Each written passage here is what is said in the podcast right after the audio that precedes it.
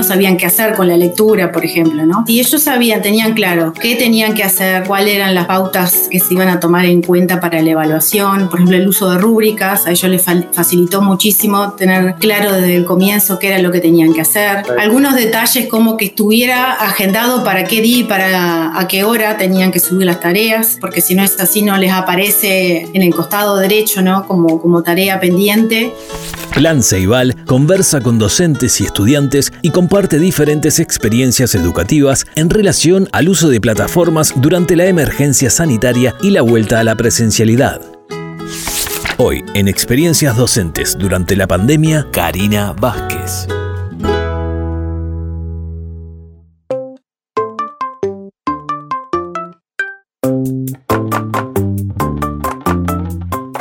Nombre es Karina Vázquez, soy profesora de inglés, em, soy de Rocha, capital, y eh, comencé a trabajar en secundaria en el año 92 eh, y eh, desempeñé el rol de PAD de inglés por 10 años en el departamento de Rocha y trabajo en el CFE desde 2015.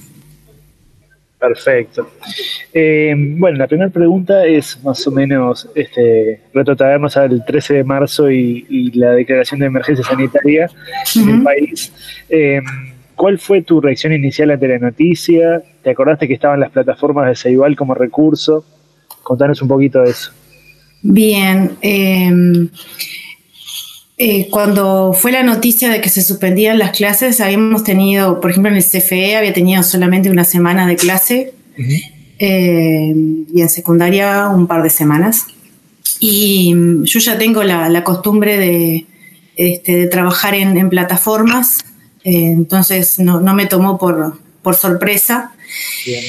lo que, por ejemplo, en el CFE todavía no teníamos habilitados los cursos en plataforma, por un tema de, habilitación que necesitan cada año los DOT. Este, y debimos esperar hasta esa habilitación para empezar a, trabajar. Bien, ¿en ese caso fue, mucho la espera? No, fue unos días nada más. Este, no, fue una, la, la, semana, esa semana del 13 de marzo y después ya em, empezamos a trabajar. Perfecto. Y en tu caso particular, entonces, siempre utilizaste plataformas, no fue ahora por este año que comenzaron, sino que ya era un recurso que, utilizabas regularmente, digamos, con tus estudiantes. Sí, sí eh, de varios años ya empezamos con unos cursos que el primer curso lo tuvimos aquí en Rocha, eh, organizado con, la inspección y este, que en, ese momento la inspectora de inglés era Shirley Romano. Y quien vino a Rocha fue Paula Palavé. Claro. O sea que con, Paula iniciamos el camino en el uso de, las plataformas. Eh, y después, eh, como padre inglés, trabajé mucho con Lucía España, eh, coordinando talleres en el departamento, en diferentes liceos. Bien. No solamente para docentes de inglés, este, sino para docentes en general. Entonces, en esa participación en los eh, talleres junto con Lucía, fui aprendiendo un poco más este, y también eh, diseñando cursos para docentes con mis colegas. Entonces, eh, en ese entrenamiento de, probar y aprender enviando mensajes, este, fui, vamos a decir, ganando experiencia ¿no? en el uso. Claro, excelente. Eh, con respecto a la, herramienta de videoconferencia, eh, cómo fue el primer encuentro? Si tuviste un encuentro con los chiquilines por videoconferencia, ¿qué obstáculos eh, encontraste para el uso de la videoconferencia? Bien, empezamos a utilizar las videoconferencias, la aplicación Conference, dentro de CREA a partir de abril. En, en, el liceo y todos los docentes eh, fijábamos eh, videoconferencias, eso implicaba un gasto, claro. Eh, que no todos tenían internet en su casa, situaciones muy complejas. este, entonces, con los chicos decidí de secundaria no trabajar con videoconferencia para no, separar los que sí podían porque tenían internet en su casa.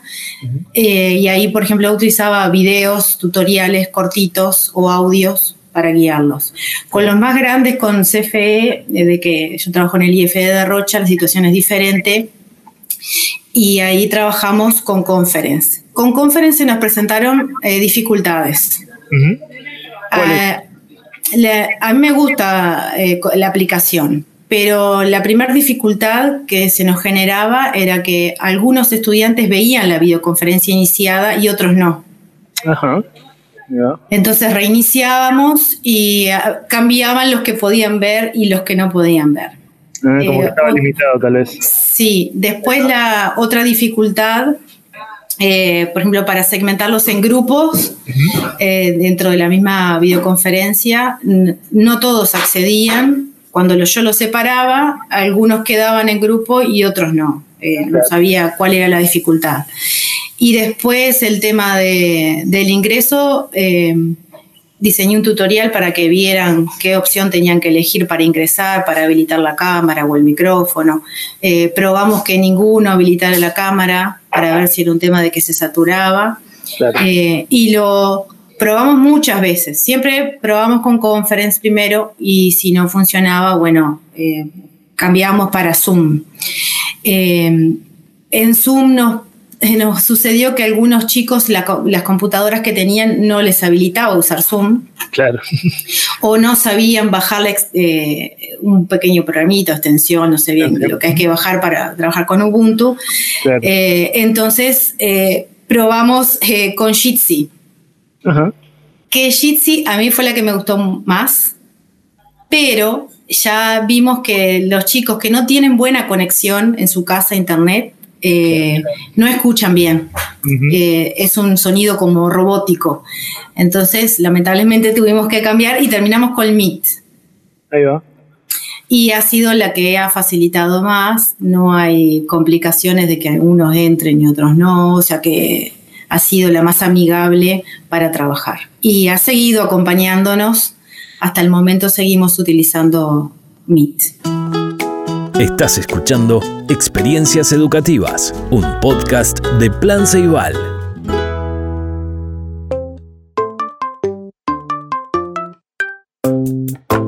Con respecto a todos los recursos que, que podés encontrar que tiene Ceibal o, por fuera, eh, que has implementado este año, ¿qué, cosas funcionaron y qué no funcionaron? Este, que dijeras, esto no, la verdad que no, no hubo manera. ¿Y qué estrategia usaste para remediar esa situación? Eh, mira,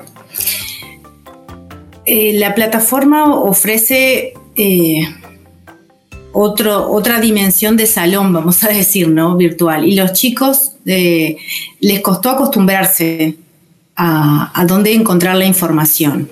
Por ejemplo, el uso de actualizaciones para mantenerlos este, al día con lo que tenían que hacer. Y, mm, eh, por ejemplo, para compartirles el, horario de la videoconferencia. Eh, bueno, y después funcionaron las actividades, no por la actividad en sí, me parece a mí, sino por el, el diseño de toda la, actividad. ¿sí? No porque te diga la tarea eh, está bárbara porque la ven y saben subirla, sino eh, me parece a mí que lo que funciona es cómo uno planifica las actividades.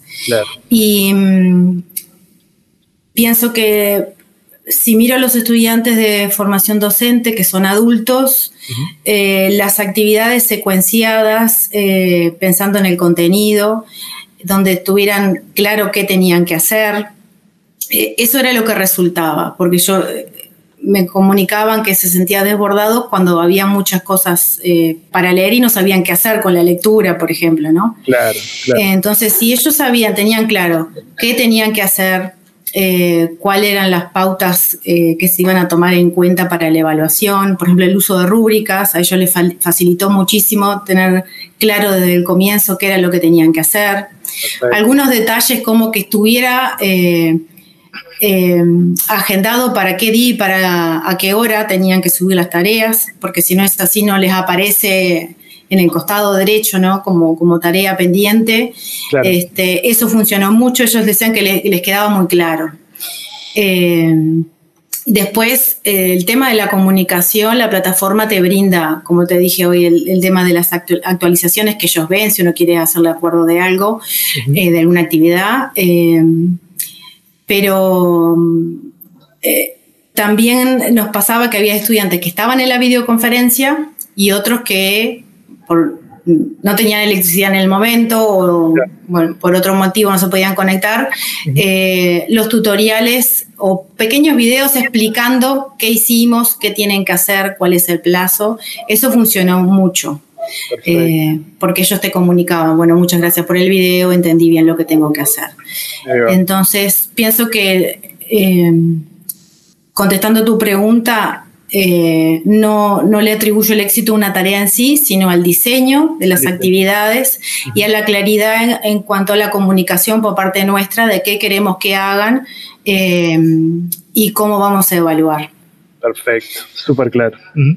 Bien.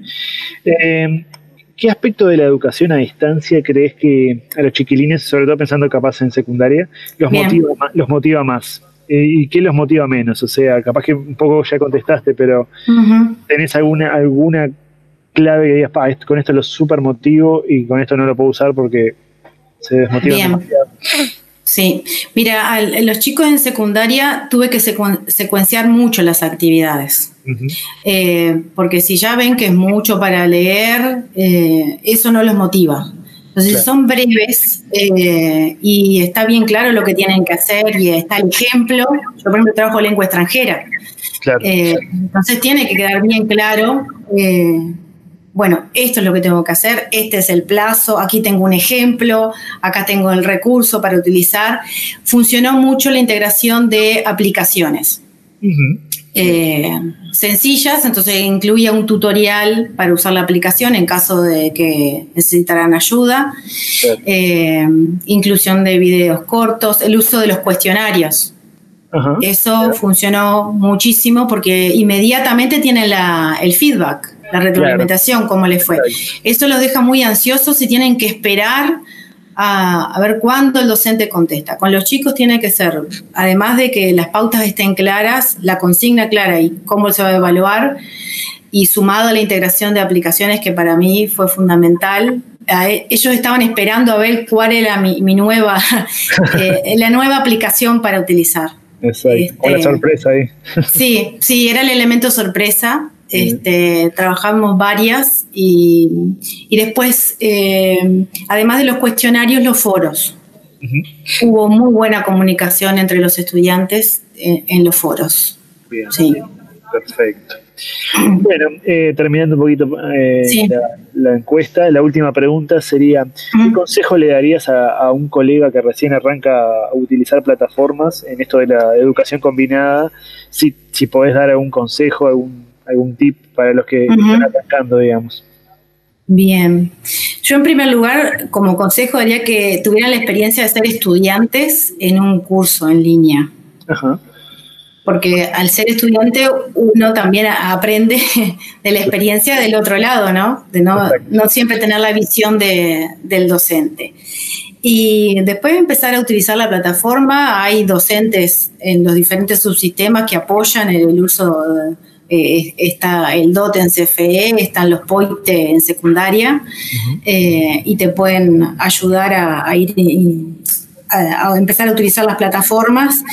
Y después un tema de, paciencia y de tomar los errores o las dificultades como esas oportunidades para decir, bueno, a ver cómo lo resuelvo, eh, ir probando, que fue la manera de que uno ha ido aprendiendo, ¿no? Exacto. No tener este, miedo.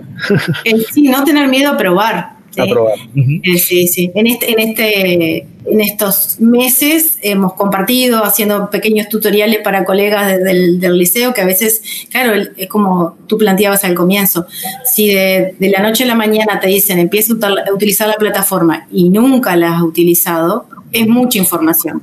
Exacto. Eh, y, la plataforma tiene eh, muchas herramientas y muy útiles. Este, la verdad que para mí es, una herramienta que sigue todavía en la clase con los chicos que todavía uno no puede entregar un, papel, una hoja. Entonces la plataforma sigue en mi clase, eh, es un elemento más eh, y facilita mucho el acceso a los materiales, la comunicación con ellos. Eh, la verdad que yo pienso que ha sido positivo dentro de toda esta situación de emergencia. Perfecto. Bueno, Karina, muchísimas gracias por tu tiempo, por tus opiniones. Este, ha sido muy, muy claro y muy, muy agradable escucharte. Bueno, muchas gracias y también por la oportunidad de, compartir eh, con colegas eh, la, experiencia en, esta emergencia sanitaria y desde la, desde la virtualidad, ¿no? Exacto, esperemos que con tu ejemplo también muchos más se animen a, contarnos sus experiencias y qué funcionó y qué no. Ojalá que sí. Un gusto. Muchas gracias, Karina. Hasta luego. Entérate de todas las novedades de CREA y de Plan Ceibal a través de Facebook, Instagram y Twitter o en ceibal.edu.uy.